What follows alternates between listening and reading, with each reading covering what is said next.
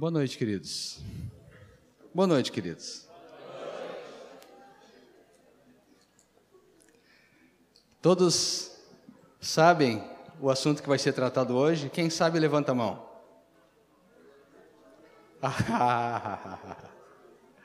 tá bem.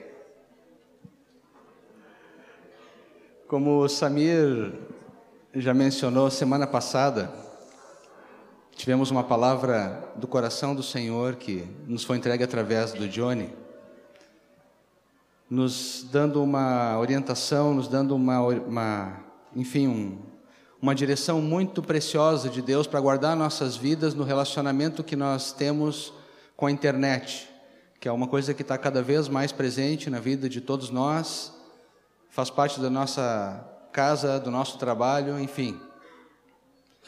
E que, como é um terreno extremamente perigoso, nós precisamos ter muito temor. Essa foi a palavra final, foi aquilo que o Espírito Santo deixou de fecho da mensagem. Nós precisamos ter temor de Deus quando tratamos não somente com esse, mas com outras coisas também. Pois eu quero pegar esse gancho final e quero trazer para começar. Eu quero começar hoje, na verdade, de onde o Johnny parou. Eu quero que vocês lembrem que em todas as coisas nós precisamos ter temor do Senhor, respeito profundo desejo de agradar ao Senhor acima de qualquer pessoa, acima de nós mesmos. O título é Pirataria Cristã. No Capitão Gancho. Fora, sem Capitão Gancho na nossa vida. Aliás, pirataria cristã com um ponto de interrogação, né? Porque a, a nossa pergunta aqui seria essa: é possível que nós, como cristãos, pratiquemos a pirataria? Podemos ser santos piratas? Podemos ser, ser, piratas de Cristo? Piratinhas de Deus? Será que podemos ser? Com o correr da administração, vocês vão me responder essa pergunta no final, tá? Ah, e se for a última vez que vocês me convidam para pregar, eu quero dizer que foi um prazer ter estado com vocês, tá bem? Se vocês derem um papelzinho lá para o presbitério dizendo assim, ó, não queremos mais o Volney no retiro de jovens, só o Everton, eu vou entender, tá bem? mas eu vou precisar falar aquilo que eu tenho para falar, tá bom? Depois, se vocês quiserem riscar o meu carro lá, é com vocês. Vamos entrar nesse assunto então, e, e, duas coisas, basicamente a respeito de pirataria. Todo mundo tem uma noção mais ou menos do que é pirataria, né? Mas nós vamos entrar em duas áreas. Vamos entrar na questão da música e vamos entrar na questão dos softwares, dos programas de computador. Mas antes de mais nada, como eu falei, eu quero começar esse assunto trazendo para o primeiro fato. O que está em questão aqui, obrigado, querido, é santidade e padrão de conduta da nossa vida diante do Senhor. Nada mais, nada menos do que isso. 1 Timóteo 4,12 diz que nós devemos ser padrão dos fiéis, entre outras coisas, no nosso procedimento do dia a dia. E Efésios 4:1, Paulo diz assim: ó, irmãos, eu rogo que vocês andem de maneira digna do chamado que vocês receberam. Ou seja, nós não podemos viver de qualquer forma, nós não podemos viver como os outros vivem, como as pessoas vivem no mundo. Não, nós temos um chamamento, um chamamento que veio lá do céu, que veio do alto, um chamamento de Deus. E todos nós, sem exceção, precisamos viver de modo digno com esse chamado. O que Deus espera de nós, como discípulos, é uma qualidade de comportamento, uma qualidade de vida muito maior que, simples, que o simples cumprimento da justiça. Vocês lembram que o Senhor Jesus, nas muitas conversas que ele teve com os fariseus, ele dizia assim: Olha, os fariseus ensinaram para vocês, não adulterarás. Aquela pessoa, aquele homem ou aquela mulher que praticar uma relação sexual com outra pessoa que não seja seu marido, que não seja sua esposa, essa pessoa cometeu adultério. Aí depois o que, ele falou? Eu, porém, vos digo. E depois do eu, porém, vos digo, a coisa descia para um nível mais sério. Jesus, Jesus falou assim: ó, os fariseus dizem que se uma pessoa for apanhada mantendo relação sexual com alguém que não é seu marido, essa pessoa é adúltera. Mas eu quero dizer para vocês que não é assim. Eu quero dizer para vocês que o adultério nasce quando, a, quando a, a pessoa começa a olhar, o homem começa a olhar outras mulheres, ou a mulher começa a olhar outros homens e começa a cobiçar no seu coração, e começa a, a deixar que a impureza vá entrando. Aí já começou o adultério. Jesus sempre trouxe a intenção do coração de Deus como um padrão de conduta. E vocês sabem, amados, que essa, essas questões elas foram tão bem é, colocadas, foram tão bem absorvidas na vida dos nossos primeiros irmãos lá da igreja primitiva. Esses dias eu estava num site procurando um material sobre a história da igreja e achei o fragmento, a referência, aliás, a um documento do segundo século, um documento bem antigo, era uma correspondência, era uma carta que uma pessoa enviou para um amigo. E nessa carta, essa pessoa que escreveu estava falando dos cristãos. E dentre várias coisas interessantes que ele falou a respeito dos cristãos, ele disse assim: os cristãos não têm problema com as leis, não importa em qual país que eles vivam. E sabe por que, que eles não têm problema? porque o padrão de vida deles é superior ao que as leis pedem. O padrão de justiça, de retidão que eles têm por causa da consciência para com Deus é ainda superior ao que a lei pede. Que testemunho, hein? Nós somos exortados a não nos deixar embaraçar pelo pecado, nem por qualquer peso que venha sobre nós. Hebreus 12:1 fala isso.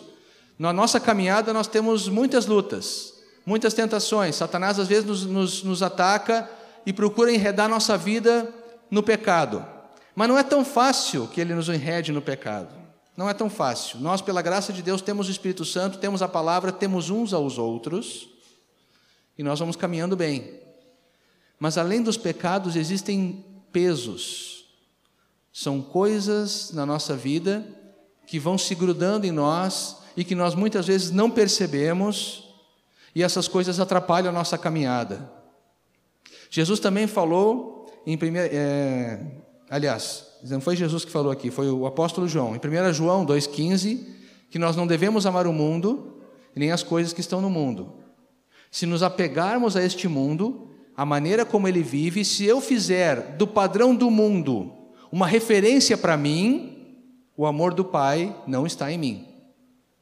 Então são várias coisas que nós precisamos nos apegar a essas verdades, renovar a nossa mente, para que nós possamos, passo a passo, ir crescendo e nos aprofundando em santidade. Abram comigo esse texto, Cantares de Salomão, capítulo 2, versículo 15. Depois de, de, de Eclesiastes, né? Salmos, Provérbios, Eclesiastes. Aí temos Cantares. Cantares 2,15. O texto diz assim: Apanhai-me as raposas, as rapozinhas que devastam os vinhedos, porque as nossas vinhas estão em flor. Pegue as raposinhas, porque as raposinhas estão atacando o vinhedo, estão atacando a plantação e elas estão atacando a flor, estão fazendo uma devastação na nossa plantação. Raposinhas nos lembra o quê? Coisas pequenininhas, até bonitinhas. Eu acredito que uma raposinha deve ser até bonitinha. Só que as raposinhas estão correndo pelo meio do vinhedo e estão roendo as flores. O que, que elas estão fazendo? elas estão impedindo que o fruto se desenvolva. Elas estão matando o fruto antes mesmo dele aparecer. Raposinhas pequenininhas, várias delas, correndo pelo meio da plantação. Esse texto aponta para o que, amados? Aponta para pecadinhos, coisinhas pequenininhas, fofinhas, que eu até já estou acostumado, são meus amigos, são práticas que eu tenho, que andam comigo há bastante tempo. Pecadinhos, às vezes, até bem banais, coisinhas pequenas, mas são uma, duas, três, dez, quinze raposinhas correndo pelo meio da minha vida, devorando o fruto do Espírito antes mesmo que ele nasça, sufocando de alguma maneira a vida de Deus. Sabe, amados, às vezes a nossa dificuldade, eu não sei quanto a vocês, tá? Mas eu gostaria de estar crescendo em Deus de um, num ritmo muito maior do que eu tenho crescido. Eu gostaria de poder amadurecer em Deus num ritmo muito maior que eu tenho amadurecido. Então, às vezes eu fico pensando, Senhor, deve ter alguma coisa muito errada comigo. Mas pode ser que não seja uma coisa muito errada, pode ser uma certa quantidade de raposinhas que andam por ali, entende?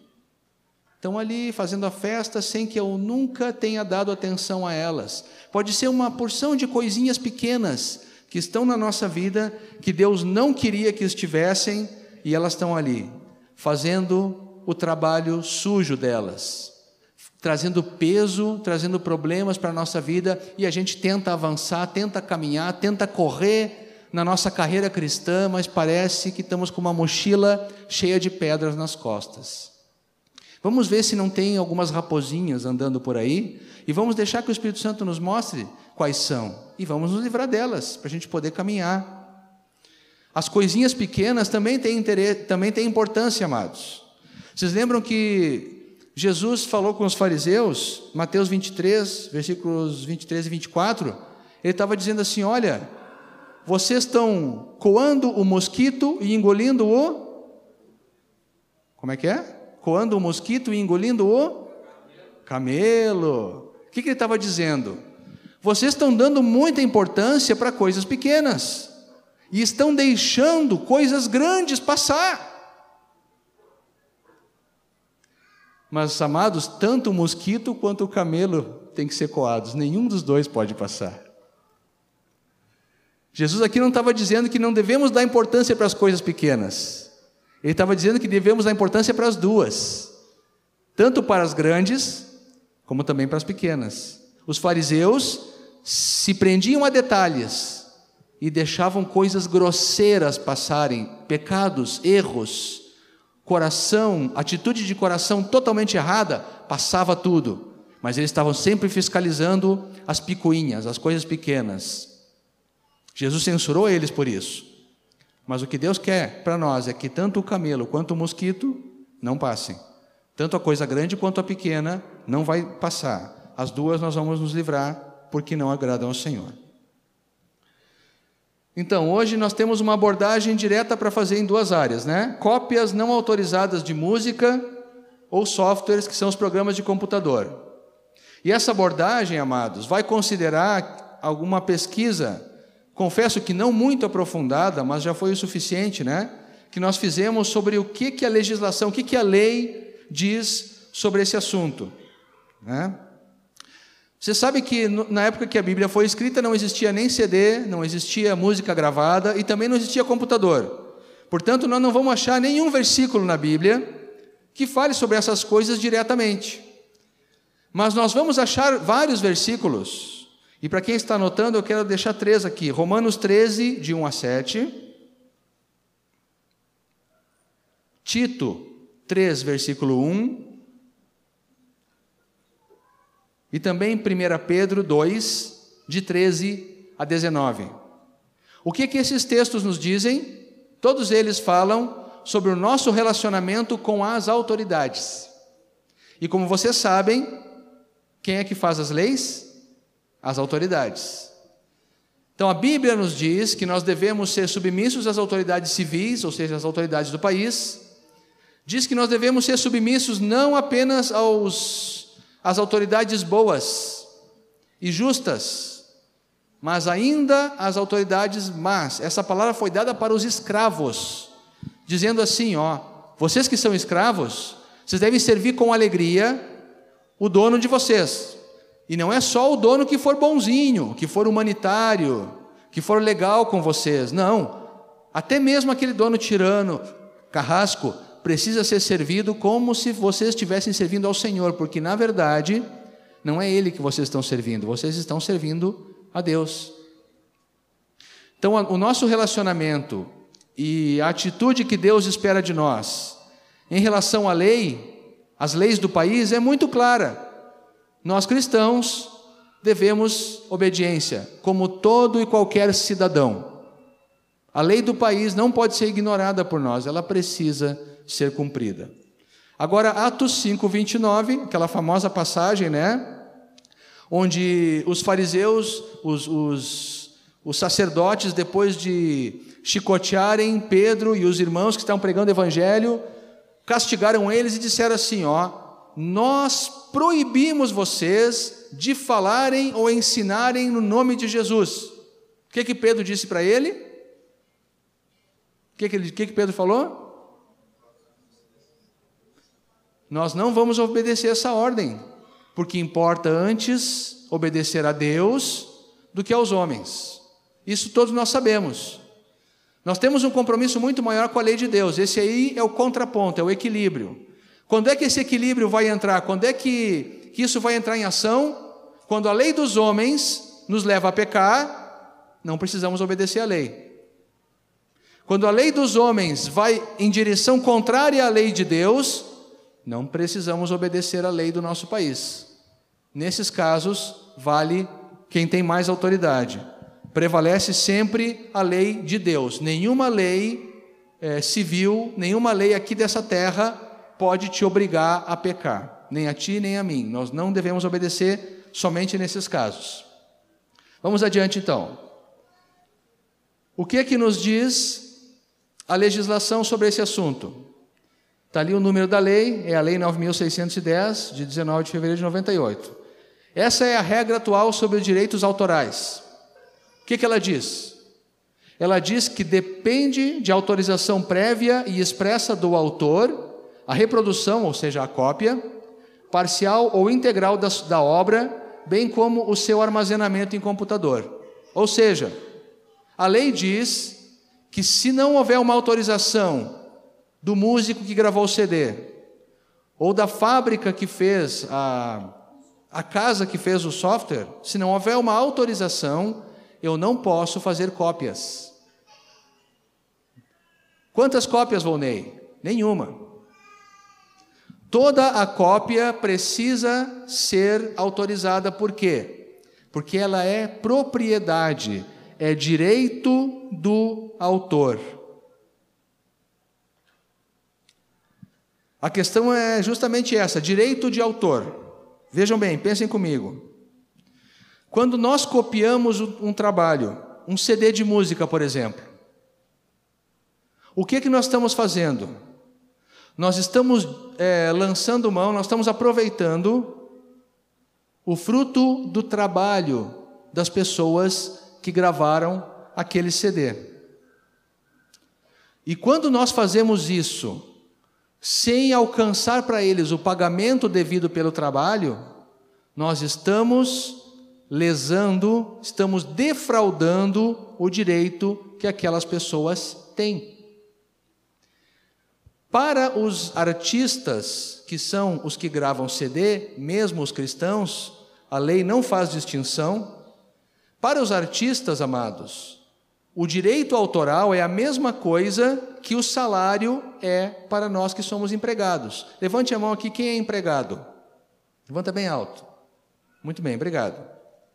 Aqueles que não são empregados sabem o que é trabalhar numa empresa. O que acontece? nós vamos para a empresa todos os dias, de segunda a sexta, e alguns até sábado, e outros até domingo às vezes, né? A gente vai ralar todo dia lá. Quando chega no fim do mês, o que que vem? O din-din, né? Vem o pagamento. Agora eu pergunto para vocês: o pagamento é um favor que o patrão está nos fazendo? O pagamento é uma benevolência do dono da empresa? É claro que não. O pagamento é uma obrigação que ele tem, porque eu trabalhei. E até a, a palavra de Deus fala, Lucas 10, 7 diz que digno é o trabalhador seu salário. Então, vamos comparar. O direito autoral é, para as pessoas que gravam CDs, a mesma coisa que o salário é para nós que somos empregados. Usar um produto, fruto de um trabalho é, artístico, que é o CD de música, ou o software também de computador, mesma coisa. Usar esse produto sem colocar na mão dos autores o pagamento devido é a mesma coisa que colocar uma pessoa trabalhando 30 dias para nós e quando fechar 30 dias dizer assim: ó, tchau, vai-te embora porque eu não vou te dar nada de dinheiro, não vou te pagar nada. Estamos lesando o direito de outra pessoa. E agora pensem bem que nós que somos cristãos, e eu suponho que todos vocês aqui são homens e mulheres, são rapazes e moças espirituais e que não ouvem música do mundo, só ouvem música produzida por cristãos, significa que nós estamos lesando um público seleto, estamos lesando só os nossos irmãos. Nós estamos lesando só os nossos irmãos, não estamos lesando o pessoal do mundo, estamos lesando só os domésticos da fé, como diz a Bíblia. É só esses aí que nós estamos negando o direito deles.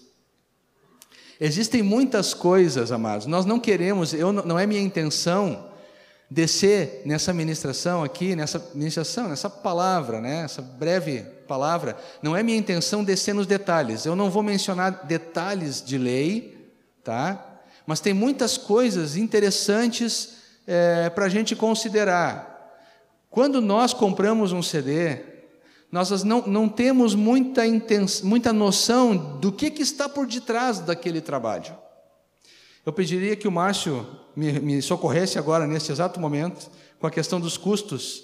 O Márcio, que tem uma, uma intimidade com o pessoal, né, tem uma, uma boa entrada nessa parte de produção de música, é, nós combinamos dele fazer um levantamento aproximado, só para a gente ter um exemplo né, do que, que se investe para produzir um trabalho musical.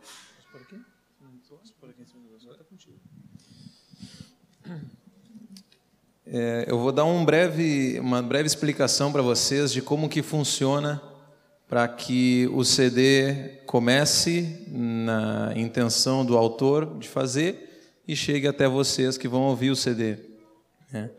O processo é o seguinte: a pessoa teve a ideia de fazer o CD, então ela precisa passar por alguns processos, que é gravar o CD, precisa fazer uma coisa que se chama mixagem, ou seja, ela pega tudo aquilo que foi gravado, mistura tudo e depois passa por um processo de masterização e por último de duplicação na fábrica para até então chegar nas lojas até vocês e vocês poderem adquirir. Eu fiz um levantamento de valor é, que é aproximado, né? Que é um, não é, isso não é tabelado, não é uma regra, mas é um valor aproximado de quanto custa uma produção aqui no Rio Grande do Sul.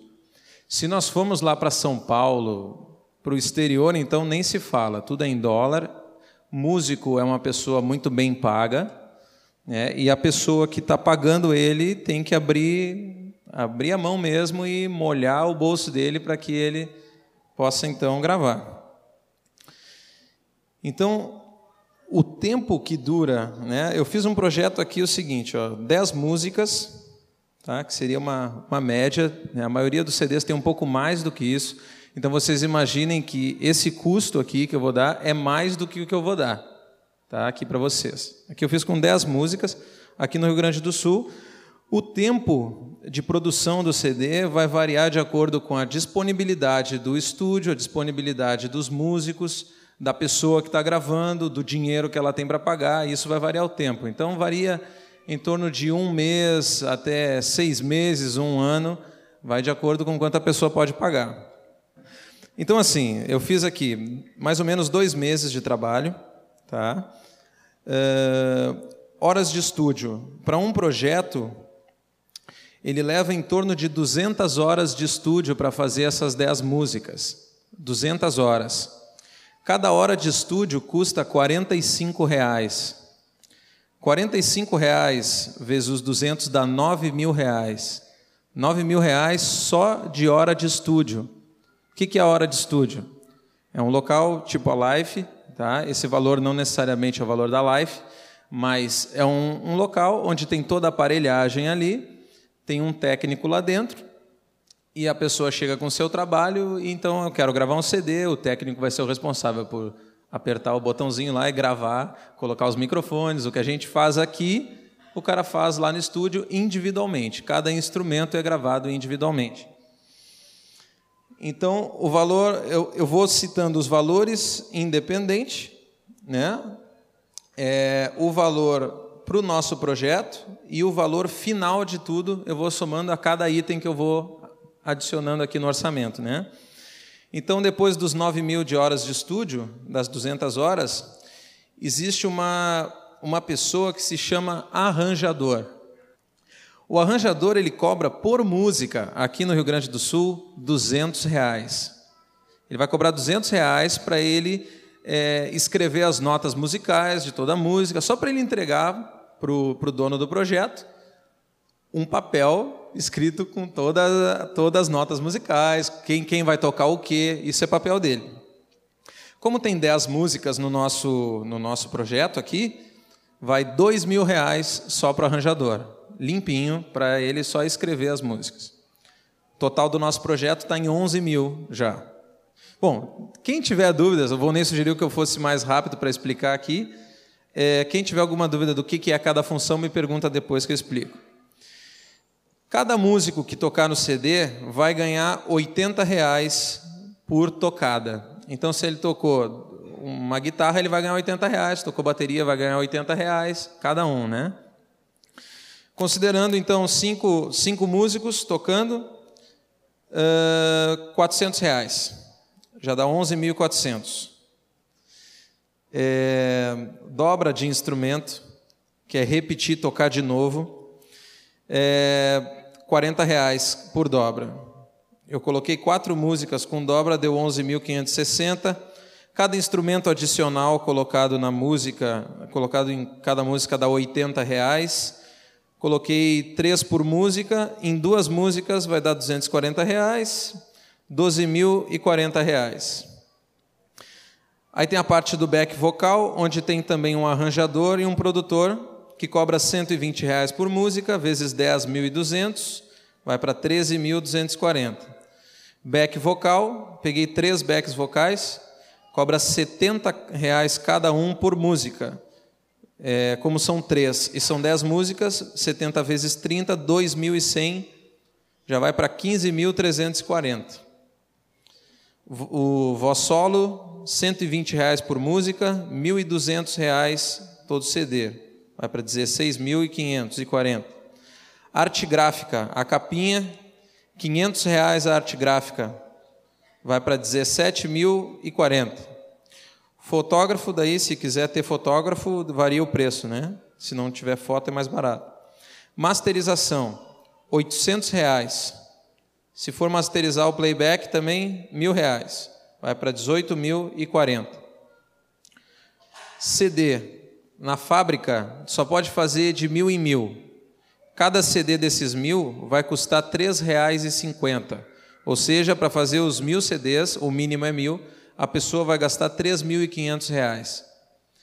Isso já vai para 21.540. Gastos com correio, xerox, CDs e coisas que se usa, botei 100 reais aqui, isso aí é... Então, é, se considera pouco, né, comparado ao montante. 21.640. Esse seria o valor total de um projeto, pensando simplesmente quanto que o dono vai ter que pagar para cada pessoa disso aqui, vocês imaginam que ele vai fazer mil CDs, a primeira prensagem ele vai fazer mil CDs, ele vai vender, digamos, a 20, 20 reais cada CD, e desses 20 reais ele vai ter que tirar de imposto 25%. Então, desses 20 mil que ele vai pagar, digamos que se tudo fosse lucro, tirando esse percentual, ele ia ganhar 15 mil. Então, nos primeiros mil CDs que ele faz, ele não ganha dinheiro. Ainda está faltando dinheiro para terminar de pagar o projeto. Isso foi, o Samir pediu que eu trouxesse para que vocês tivessem uma consciência de que muitas vezes as pessoas elas pensam assim: ah, o cara tem tanto dinheiro que ele não vai se, nem vai saber que eu copiei. Ele não faz ideia. É, é um CD só. Entende? É, é um pensamento muito comum que tem. Faz diferença para ele. Faz diferença porque existe por detrás da pessoa normalmente uma gravadora que está investindo nele. Se essa gravadora não ganhar dinheiro investindo, ela não vai mais investir em novos, em novas pessoas, né? e, enfim, vai ser tudo cantor de garagem, não vai mais ter CD. 21.640 é o custo desse projeto, que, como o Márcio falou, foi estimado bem para baixo, tá? Então, normalmente é mais do que isso. Quando a gente está comprando ou consumindo ou copiando, nós não temos ideia de que aquele irmão, aquele grupo, teve que de alguma maneira arranjar 20 mil reais para colocar o trabalho deles na gravadora. E que, como disse o Márcio, os primeiros mil ou dois mil CDs que eles vão vender, se eles venderem, não vai colocar de novo no bolso deles os 20, 21 mil que eles usaram para fazer o CD. Então, é, são a, a, assuntos que a gente não está não tá percebido disso. E aí o que acontece? Nós, muitas vezes, de forma displicente, a gente acaba negando o direito dos irmãos. Parece, parece que é uma ideia que está na cabeça de todo mundo, é um senso comum. E eu mesmo, aquele eu ali é eu, tá? Eu mesmo pensava assim, que a pirataria só existia quando a gente fazia cópias para vender e obter lucro.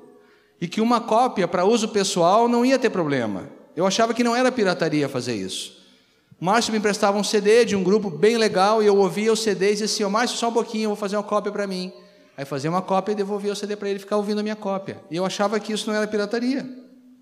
Abram comigo Jeremias 22, 13. Se alguém tiver algum CD do Daniel Souza, não precisa nem abrir a Bíblia, o que está escrito na capinha do CD dele, esse, esse texto.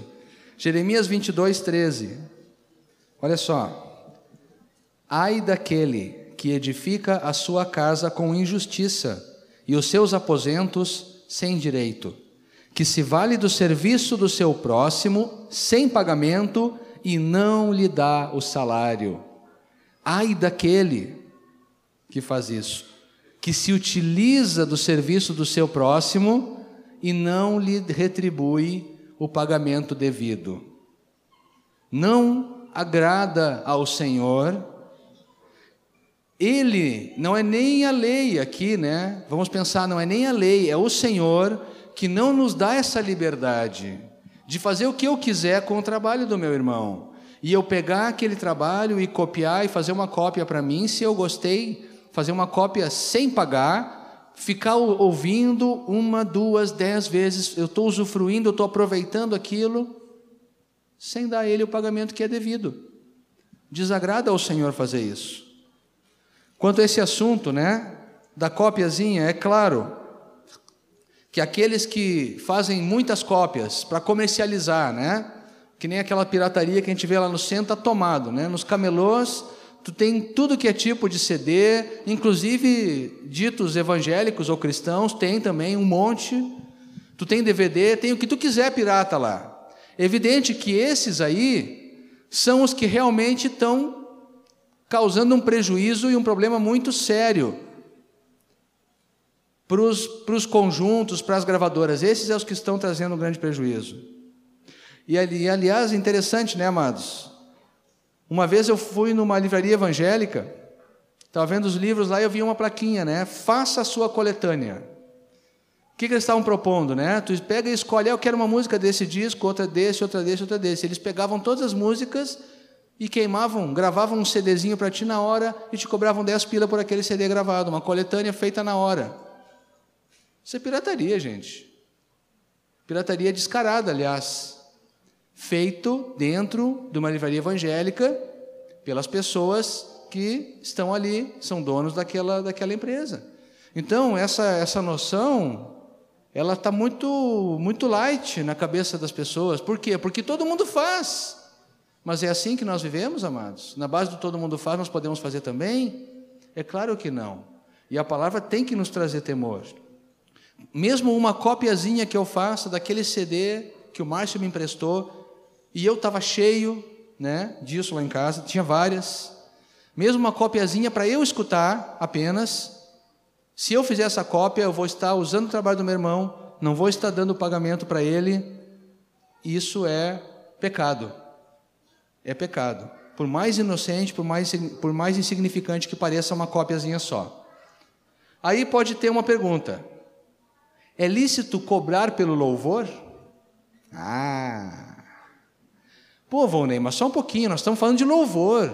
Estamos falando de músicas que foram inspiradas pelo Espírito Santo.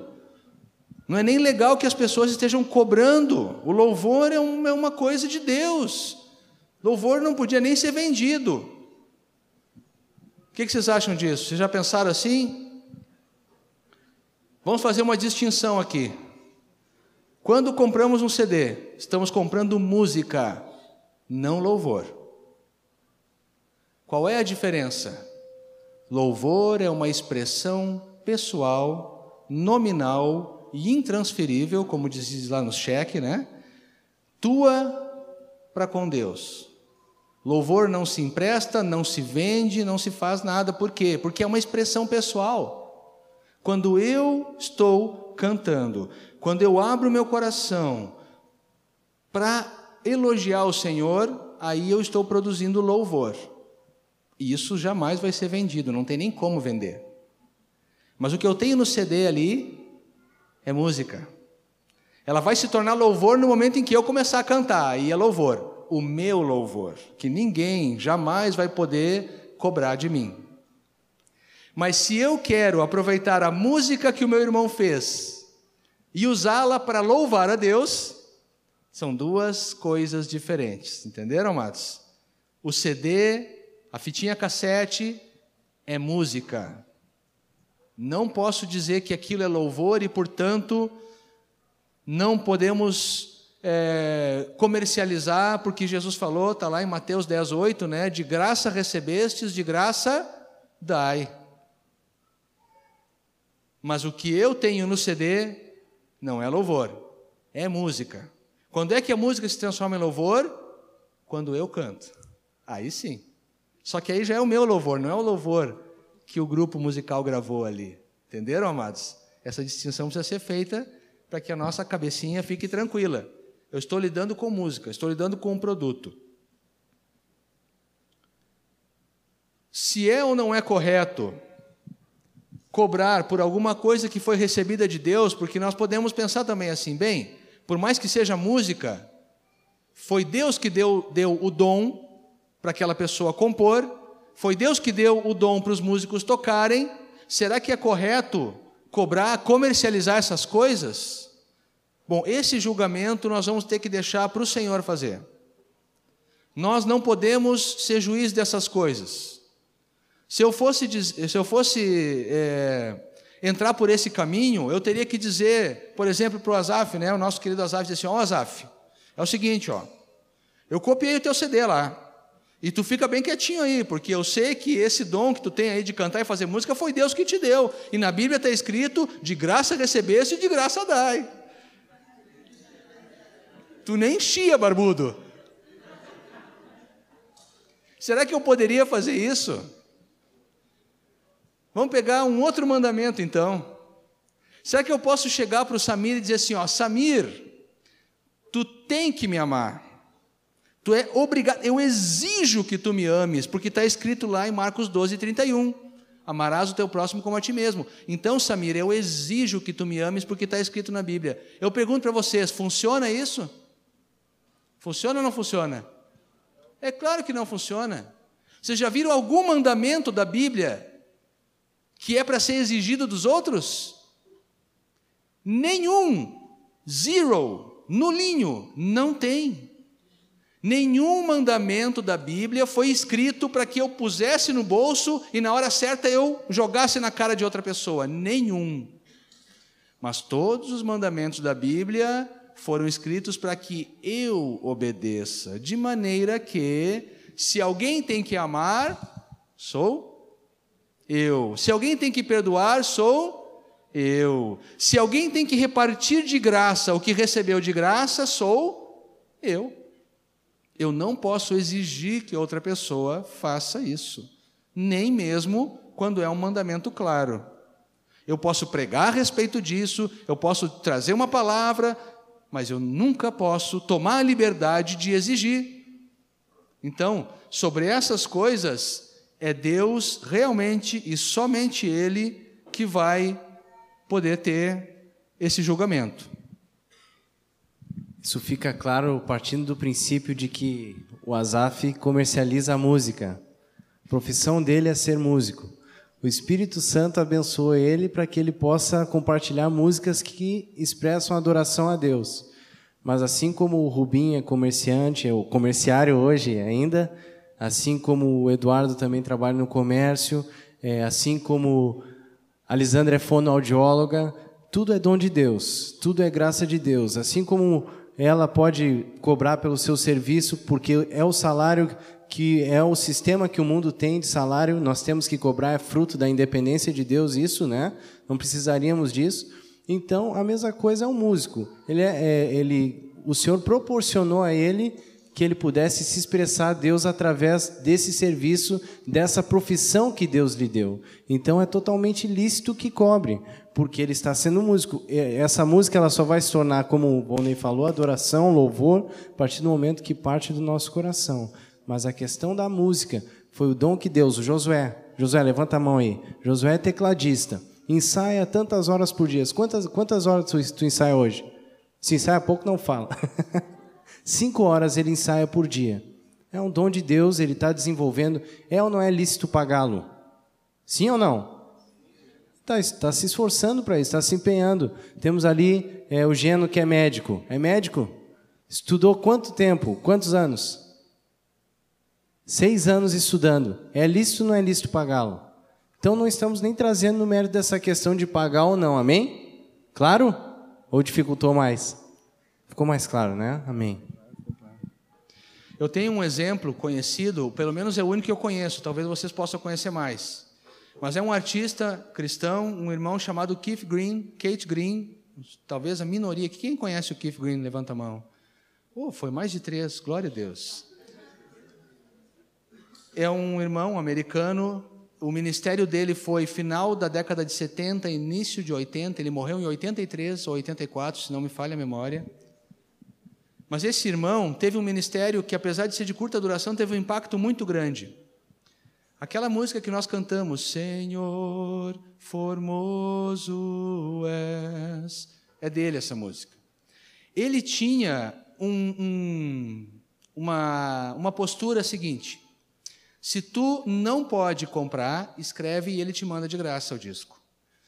Os discos dele eram autorizados para serem copiados o quanto tu precisasse, desde que tu fosse dar aquele disco como uma ferramenta de abençoar as pessoas e de evangelizar, porque a música dele era muito evangelística. Então, ele, como autor, como proprietário, abriu totalmente.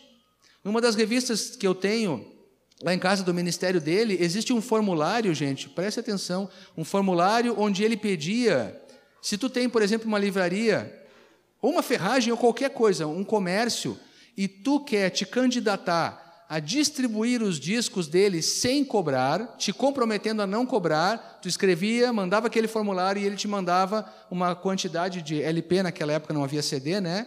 Ou cassete, e tu ia então distribuir de graça na tua loja. Essa era a postura dele. Porque ele tinha um entendimento que os dons que ele recebeu de Deus precisavam chegar no maior número possível de pessoas. E eu dou glória a Deus por isso. E muitas pessoas foram muito abençoadas por isso. É claro que os discos dele estavam nas lojas, foram comprados. As pessoas que compravam o disco ajudavam a pagar aqueles discos que ele distribuía sem cobrar porque a coisa funciona na base dos custos e do dinheiro. Mas a postura dele era essa, ele entendia que o dom precisava abençoar e que isso precisava se espalhar da melhor forma possível. Mas eu pergunto para vocês: eu posso cobrar isso de alguém? A única pessoa que pode cobrar isso de alguém é o Espírito Santo. Foi o Espírito Santo que levou esse irmão a ter essa postura. Glória a Deus por isso. Mas se outros irmãos não têm, não sou eu que vou me colocar no direito de juiz e dizer: eu não estou nem aí, isso aqui foi dado por Deus, eu vou fazer uma cópia para mim, porque eu quero ser edificado, é uma bênção e ponto final. Não temos esse direito. Pode avançar, Johnny. É, no finalzinho, eu estou sem relógio, sem. Que horas são? 15 para as 9. Se der tempo, aí eu deixo com o Samir até, nós podemos abrir um pouquinho para perguntas, tá? Mas sobre essa parte da música, né, acabamos por aqui. Outra raposinha muito difundida, e mesmo dentro do povo de Deus, no meio do povo de Deus, é o software pirata, esse tipo de raposinha, tá? Temos aqui a Lei 9609-98, ela diz o quê? Que para os softwares, para os programas de computador, vale as mesmas regras da música. A lei que se aplica é a lei do direito autoral, ou seja, eu também não posso fazer cópia de programas de computador a não ser que eu tenha sido autorizado pelo dono desse programa. Não é correto fazer isso aí. Muitas vezes nós compramos microcomputadores e já vem instalado dentro o sistema operacional é pirata, o pacote de utilitários é tudo pirata, já vem de fábrica, é um cavalo de Troia, verdadeiro cavalo de Troia. Chega lá com tudo piratão e aí eles botam aquele problemão dentro da nossa casa né? Tudo pirata, tudo irregular. Nós sabemos, né? Nós sabemos que os sistemas operacionais e os aplicativos mais usados, os Microsoft da vida e outras empresas líderes de mercado, são extremamente caros. Os originais são extremamente caros. E esse aí é um dos dois maiores apelos para que a pessoa cruze a fronteira de quebrar a lei e usar uma cópia pirata. Todo mundo sabe, né? Nós podemos ir lá no centro e comprar por 10 reais um CDzinho onde a pessoa botou o pirata, botou um monte de programas ali, e se nós fôssemos comprar todos aqueles programas originais, ia ser uma fortuna, tinha que vender o carro para comprar os programas. E agora, o que, que vamos fazer? Nós somos filhos de Deus. Nós não dançamos literalmente conforme a música desse mundo. Literalmente, não dançamos conforme a música desse mundo, nos dois sentidos.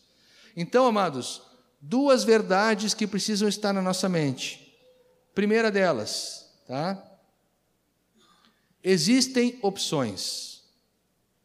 Existem opções de programas gratuitos, programas na base de freeware, que é um programa totalmente gratuito, ou shareware, que são programas comerciais que são oferecidos gratuitos com um pouco menos de funções, Ali eu coloquei alguns, alguns exemplos, eu não sou da área, tá? o Johnny poderia falar muito melhor sobre esse assunto do que eu, mas tem o Linux, que é sistema operacional, tem o OpenOffice, o 602 Suite, o EasyOffice, o Core Presentations 9, que já está, é uma versão mais antiga, pra, é que nem PowerPoint, e muitos outros. Tu vai num site de downloads da internet, tu encontra programas para tudo o que tu precisa fazer.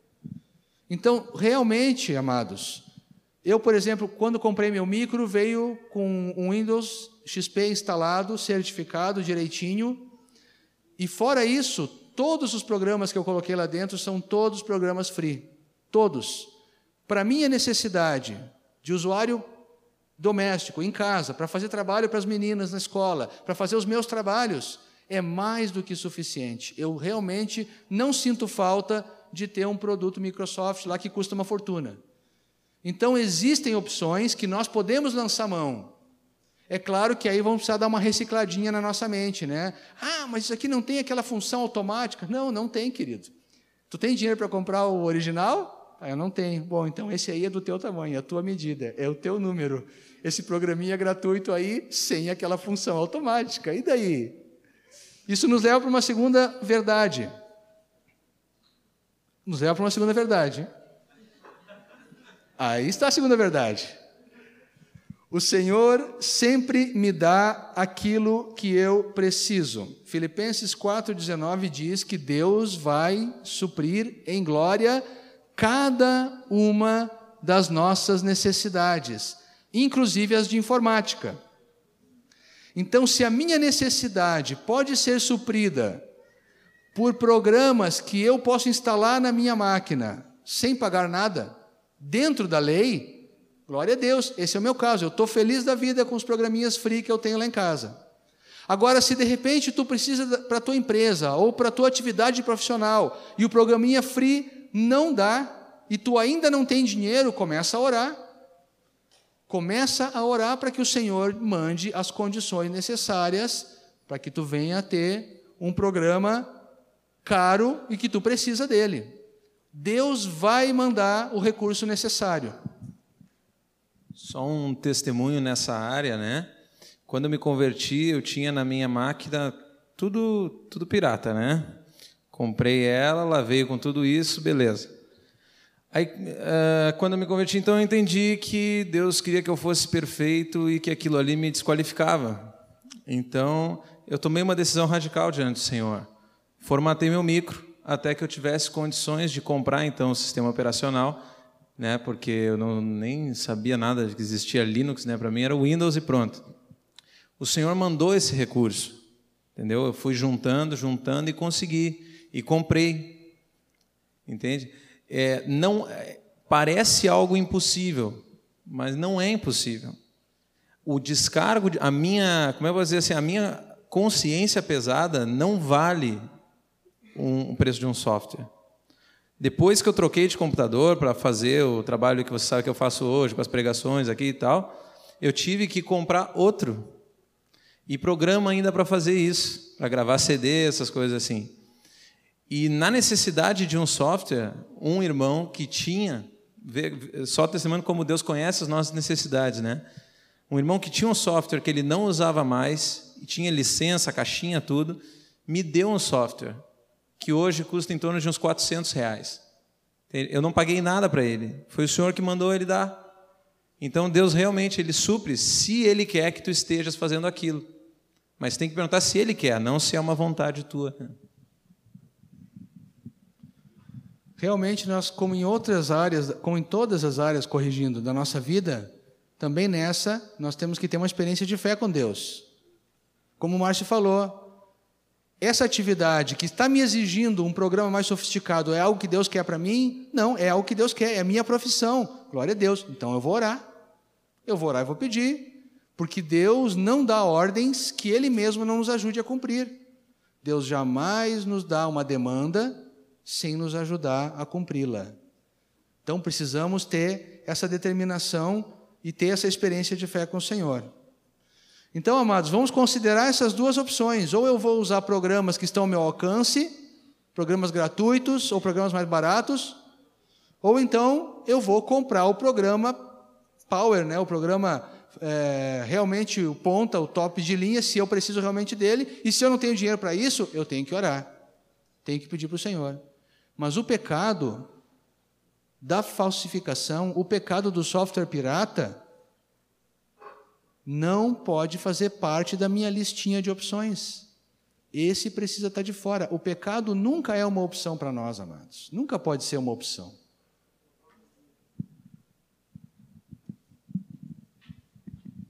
Uma coisa interessante é que, por exemplo, eu tenho necessidade de um carro com ar-condicionado, com freio ABS, bancos de couro, né? E, e aí eu não tinha condições de comprar um carro assim. E eu tenho um carro hoje que não tem ABS, não tem banco de couro, nem tem ar-condicionado. É, tem banco. Mas eu não tomei uma decisão de roubar um. Né? Porque era uma necessidade que eu tinha. Então eu não fui lá, disse, bom, eu preciso, não tem tudo que eu preciso nesse carro, eu preciso roubar um carro. Então fui lá, escolhi um carro que tinha tudo isso e peguei e roubei ele. Não foi assim a minha atitude, né? E o que, que eu fiz? Eu me dispus, até na minha mente, não, vou ficar com o que eu tenho até que possa ter aquilo que precisa. O software, realmente, às vezes, tu, tu tem que optar por outro, te traz limitações, mas não te autoriza a roubar algum que tenha tudo que tu precisa. Ou seja, começa com aquilo e vai até onde precisa depois. O princípio é simples. Nós tomamos essas decisões toda hora, né? Não precisa mudar nada aqui. Muito bom exemplo, né?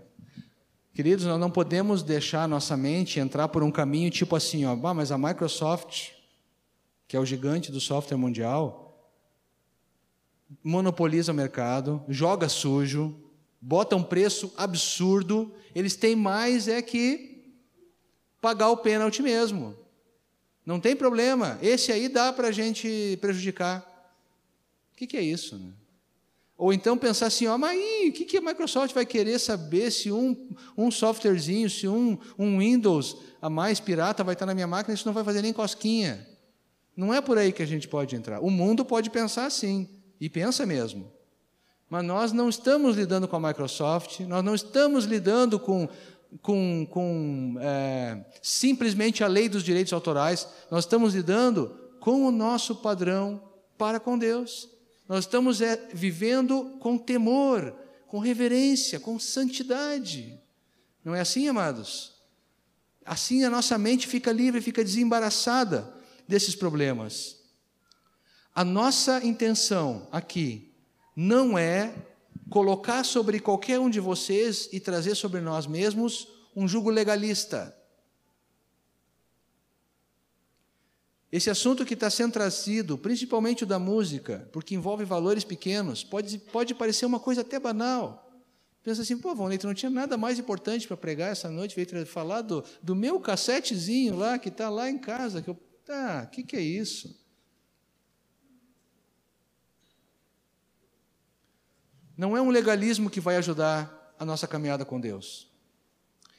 Acima de tudo, amados, nós estamos sujeitos, como falei antes, à lei do amor, à lei do nosso relacionamento com Deus.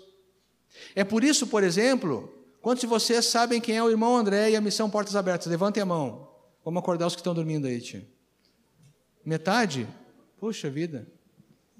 O irmão André é um homem de Deus que na década de 50, 60, logo depois da Segunda Guerra Mundial, quando a, a, a, União Soviética era extremamente fechada, ainda é, né? Mas naquela época era totalmente fechada a qualquer tipo de expressão do cristianismo, as igrejas foram fechadas, os irmãos eram proibidos de se reunir, as Bíblias eram queimadas, e esse irmão então visitou, entrou nesses países e viu a necessidade e a carência que aqueles irmãos tinham de Bíblias.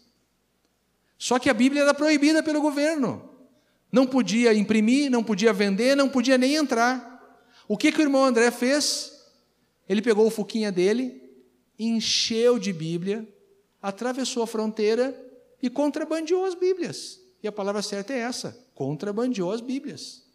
Por quê? Porque ele levou para dentro da União Soviética um produto que era proibido por lei. Que lei ele estava seguindo, amados? Ele estava seguindo a lei do amor. Ele estava levando pão para que os nossos irmãos pudessem sobreviver o pão espiritual da palavra de Deus. Então ele realmente não ficou atrapalhado, ele não ficou impedido pela lei da União Soviética, não ficou impedido de levar Bíblias lá para dentro. Os irmãos daquele, da, da União Soviética não tinham opção. Não se podia imprimir Bíblias, não se podia comprar, não se podia vender. Qual era a única opção que eles tinham? Alguém que trouxesse de fora. E foi isso que Deus fez. E daí nasceu a missão Portas Abertas, aqueles que não conhecem, sugiro até que vocês se informem, é um trabalho muito precioso, que hoje ajuda cristãos no mundo inteiro, em favor da igreja perseguida, em lugares onde a igreja, onde a gente paga com o pescoço, em muitos lugares, hoje em dia, hoje em dia, em muitos lugares se paga com o pescoço por ser cristão, caso alguns de vocês ainda não saibam. Aqui no Brasil a coisa é realmente muito tranquila. Mas tem países onde as pessoas estão realmente em risco de morte quando se identificam com Cristo. A missão Portas Abertas ajuda essas pessoas. O irmão André, que foi o fundador da missão, ele não se atrapalhou. E eu digo também para ti, meu amado, e para mim mesmo: se Deus falar comigo e disser assim, Volney, entrega uma cópia, entrega, entrega aquela música, aquele CD, aquela música vai ser uma bênção na vida do teu irmão. Vai ser uma bênção na vida daquele novo convertido. Se eu sinto que o Espírito Santo de Deus está me movendo a fazer isso, primeira coisa que eu vou fazer, eu vou lá na livraria, vou comprar um CD e vou dar para ele. Mas se não tem como comprar o CD, tu não tem dinheiro, os irmãos ali não têm dinheiro, não há outra opção, e Deus te deu uma palavra que tu deve colocar aquela música na mão daquela pessoa para abençoá-lo. Então tu vai seguir a lei do amor. Tu vai fazer uma cópia e tu vai dar para ele. Por quê? Porque o Senhor disse. Mas eu pergunto para vocês a pergunta que eu fiz para mim. Das cópias que eu tenho na minha casa, quantas foram produzidas debaixo de uma ordem de Deus? A minha resposta foi: nenhuma, zero, nix, nada, nenhuma.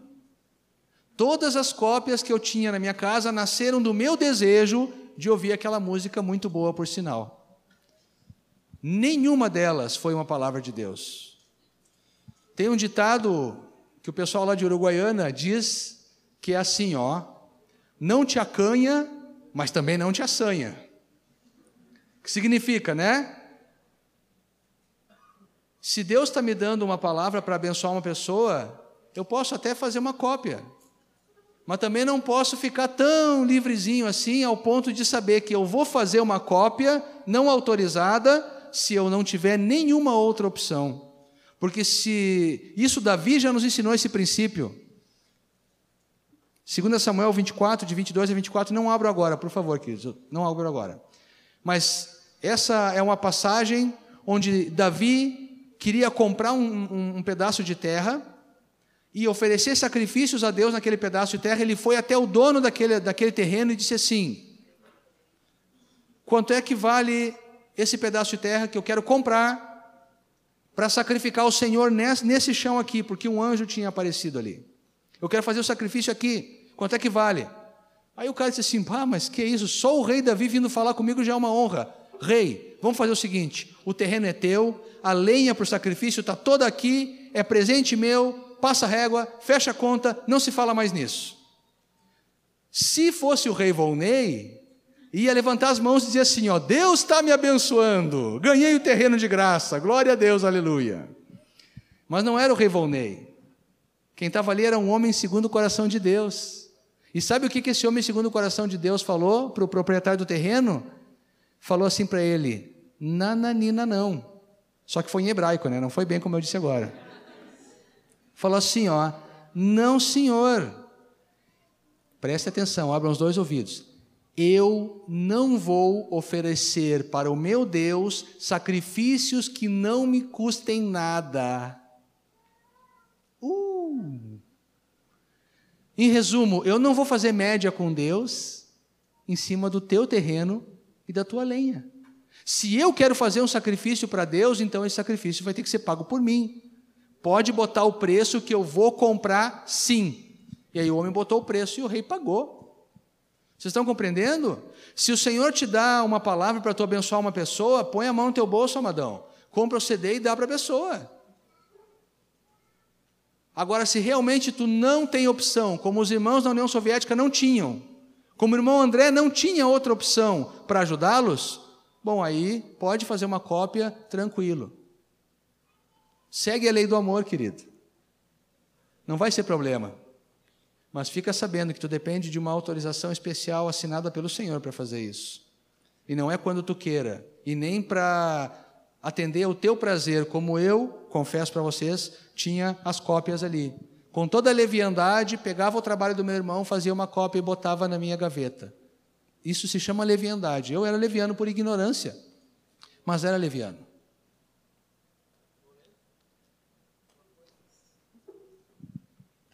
Glória a Deus. Eu orei tanto que os irmãos estão me ajudando aqui. Glória a Deus. Uma sugestão a respeito disso, especificamente, se tu estás ouvindo o teu CD em casa e, e Deus te fala para presentear aquele irmão e vai abençoar a vida dele, e tu não tem, daí tu compartilha com outro irmão, ele também não tem para dar, dá o teu. É mais, é mais fácil, simples e correto. Vocês viram? E, e vocês acham o que, que vocês acham que, que o Espírito Santo vai fazer?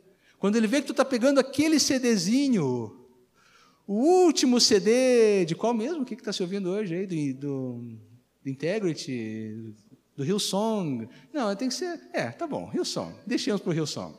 Mas eu digo assim, né? De repente, um em português, né? Com uma mensagem que a pessoa entenda, né?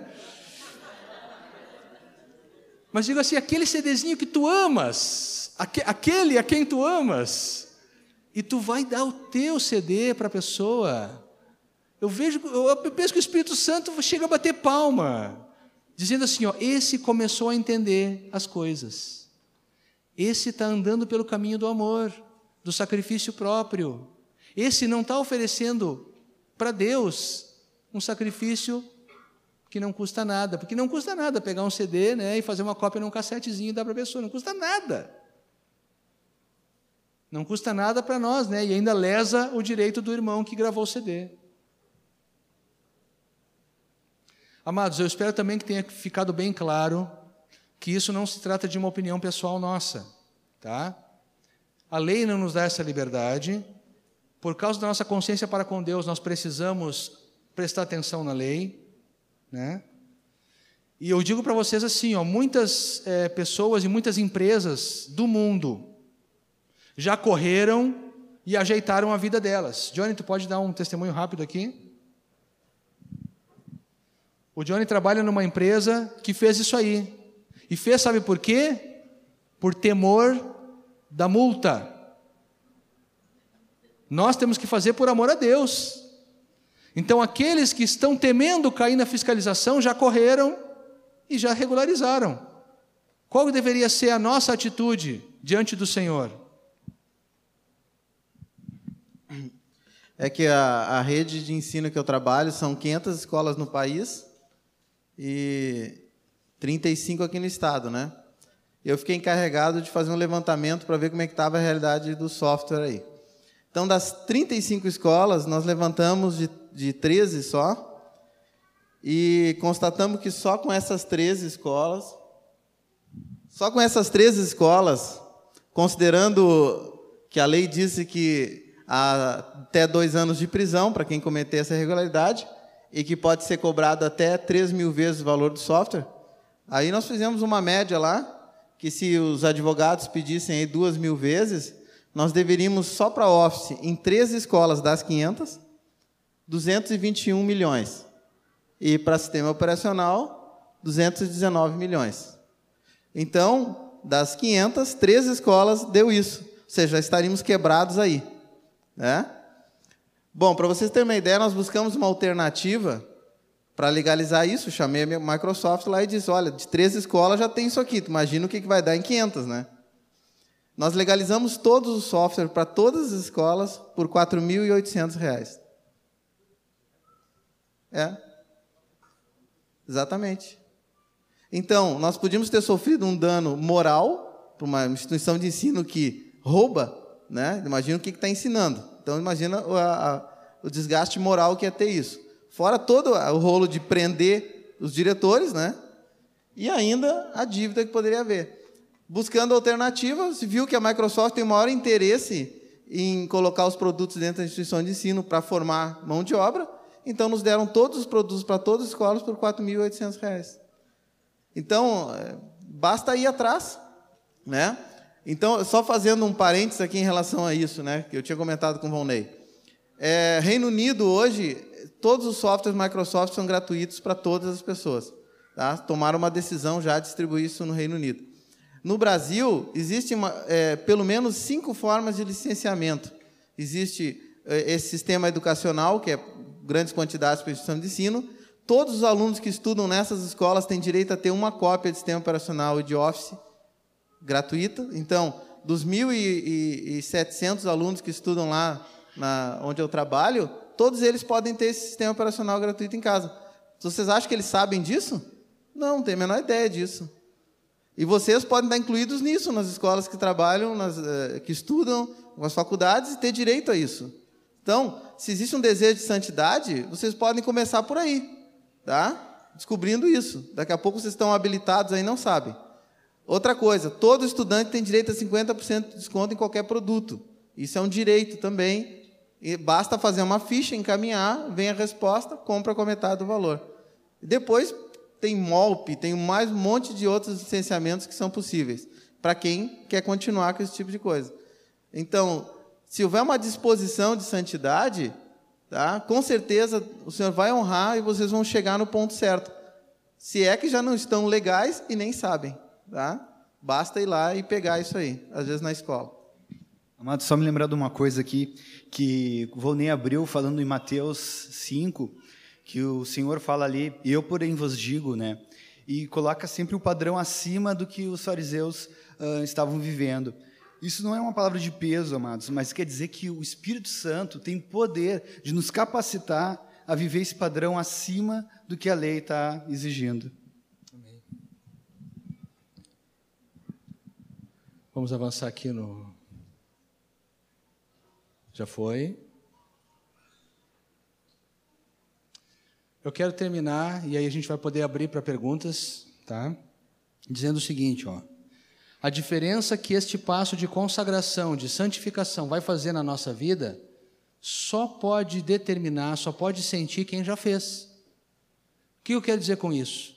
Às vezes são coisinhas pequenas, aparentemente pequenas, que Deus está pedindo de nós, e muito, muito pouco, muitos poucos irmãos já fizeram isso, já se deram conta de que estavam errados e regularizaram. Agora, esses irmãos que têm pago o preço para andar em santidade, esses irmãos vão poder dizer para cada um de vocês o quanto isso fez diferença na vida deles. O quanto de reforço, o quanto de, de intrepidez na tua vida espiritual, porque a cada passo de santidade cresce a liberdade que o Espírito Santo tem para trabalhar em nós. O Espírito Santo se atrapalha com a nossa dureza humana e com a presença do pecado. Agora, quando nós tiramos o pecado, quando nós deixamos, nos deixamos conduzir ao arrependimento e deixamos que Deus nos santifique, o que acontece? O Espírito Santo fica pulando de alegria, dançando de alegria e fica fluindo na nossa vida de uma maneira muito maior. Quando nós agradamos o Senhor, aquela alegria dele acaba caindo sobre nós. Mesmo que para agradar o Senhor nós tenhamos que nos desfazer daquela porção de gravações que eu tenho lá em casa, daquele monte de fitinha cassete ou de CD copiado, e eu vou ficar privado do prazer e da alegria de ouvir aquelas músicas e dos MP3 também, né, gente? Estava me esquecendo desse assunto, né? Lá no começo foi, foi mencionado na lei que cópias mesmo em computador Cópias não autorizadas não são permitidas. Então, aquela coisa de baixar música no MP3, de entrar no casar e procurar música, né? No computador de todo mundo aí, para o mundo afora, também está no mesmo esquema de pirataria, de lesar os direitos autorais. Então, quando eu vou lá e eu apago essas músicas do meu computador e eu é, apago os meus cassetes, eu me desfaço dos CDs, vai ser uma dor no meu coração? Vai. Eu vou deixar de ter um prazer, mas vai ser um passo poderoso de santidade que vai levar a minha vida para frente. Eu quero fechar. Olha o que João falou, o que Jesus falou em João 14:30. Ele estava conversando com os discípulos e disse assim, ó: Já não falarei muito convosco, porque aí vem o príncipe deste mundo. E olha só o que, que ele fala: Ele nada tem em mim. Que presença, hein? Que presença tu poder dizer assim, ó, Senhor, de tudo aquilo que conscientemente faz parte da minha vida, o diabo não tem nada. O diabo não tem parte na minha prateleira de CDs, o diabo não tem parte nas minhas fitas VHS, o diabo não tem parte nas minhas fitas cassete, o diabo não tem parte no meu computador, na minha internet. Ele nada tem em mim. Amém, queridos? É isso que nós temos que poder dizer. Dizer é fácil, né? Mas é isso que nós temos que poder dizer, viver dessa maneira. Que o inimigo nada ache na nossa casa que seja uma brecha para ele. Amém? Vamos abrir para perguntas. Se tiver perguntas, levanta e fala alto, querido. Baixar as cifras da música e imprimir. O Samir está nos ajudando aqui. Ó. Eu ia te dizer assim, ó, não sei. O Samir está dizendo que geralmente os sites que disponibilizam para download têm autorização para isso. Não precisa verificar se o site tem mesmo daí.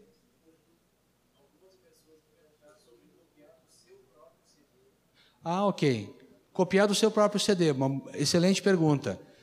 No meu caso, por exemplo, no meu carro não tem CD, só tem cassete. Então, o que, que eu posso fazer? O, o, o CD que eu comprei do Azaf, tá? comprei, paguei, paguei pelo direito, eu posso fazer uma cópia para o meu uso no carro, porque se trata da mesma obra que eu paguei. Então, até aí nenhum problema. Eu não posso fazer uma cópia para o outro, porque daí são duas cópias sendo usadas por pessoas diferentes, uma pagou, a outra não pagou. Então, aí, sem problema. Mais alguma pergunta? Que bom, não tem muita pergunta. Bem alto, querida. Ah, de, de, de programa? Não, não pode. Não pode. É, porque. Sim. O Johnny está me alertando o seguinte, ó. É, ela, a, a, outra pessoa pode te dar o programa, apagar da máquina dela e te dar o programa. Aí pode. É como foi aconteceu com o Márcio, né? O Márcio ganhou o programinha, a pessoa que deu apagou, agora é do Márcio. O que não pode é haver duas cópias com uma licença só. Entendeu? Nesse caso haveria, né? Se a pessoa te emprestasse o CDzinho, tu instala no teu computador e depois devolve para ela. A tua cópia é pirata, a dela não. Entendesse? Eu não posso fazer cópias. Regra geral é essa, né, gente? Eu não posso fazer cópias que não foram autorizadas pelo dono da música ou do programa. Comprar um CD em conjunto? Consórcio de CD? Pode, pode. Nesse caso pode por quê? Tá? Porque vamos dizer que tu e mais duas ou três irmãs se juntem. Quando tu estiveres ouvindo a música, elas não vão estar. Então só tem uma pessoa usando a cópia numa determinada hora. Desde que elas não comprem um e cada uma grave para si, aí não pode. Uma última pergunta, então, a gente, o pessoal já está indo embora.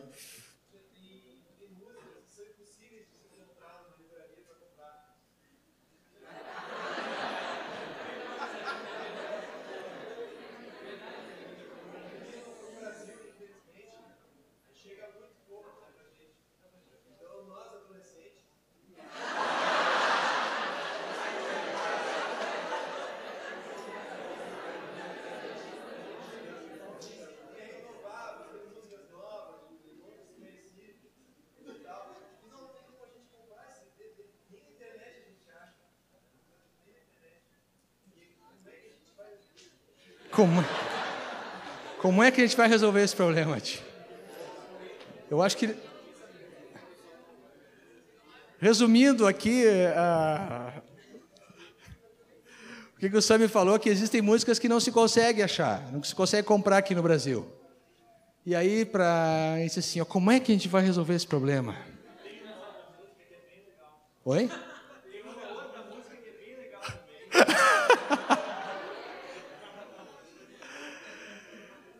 Olha, é, é, Samuel Oliveira, examinando a lei, eu não vi resposta para o teu problema. A resposta é não ter a música, querido. Se não dá para comprar, não dá para ter. Esse é, graças a Deus que nós podemos passar sem música, né? Mesmo, mesmo as legais, podemos passar sem. Os irmãos lá na Rússia não podiam, ou até podiam, mas né, sem Bíblia ia ser difícil. Mas sem música legal a gente pode passar. Eu e, um, e um discípulo estamos com esse problema. Jesus Adrian Romero, não tem. Não tem nem por perto, né? Não achamos. Aí vai um e-mail para ele. Pergunta se, se ele libera. E se ele te responder, quem sabe não manda até um, um CD para cá pelo correio, né? Uma alternativa, acho que pelo menos antes tem que tentar isso. Tá? Porque e-mail está lá no site deles, né? Dá para mandar. É, existe. Se há uma autorização se há uma autorização do detentor do direito autoral, tu pode fazer. Gente, eu acho que quem quiser nos alugar, quer dizer, nos procurar aqui no final, nós vamos estar à disposição ali para conversar. Opção para o chat, é. Vai, vai esquentar aquele, aquele lugar lá.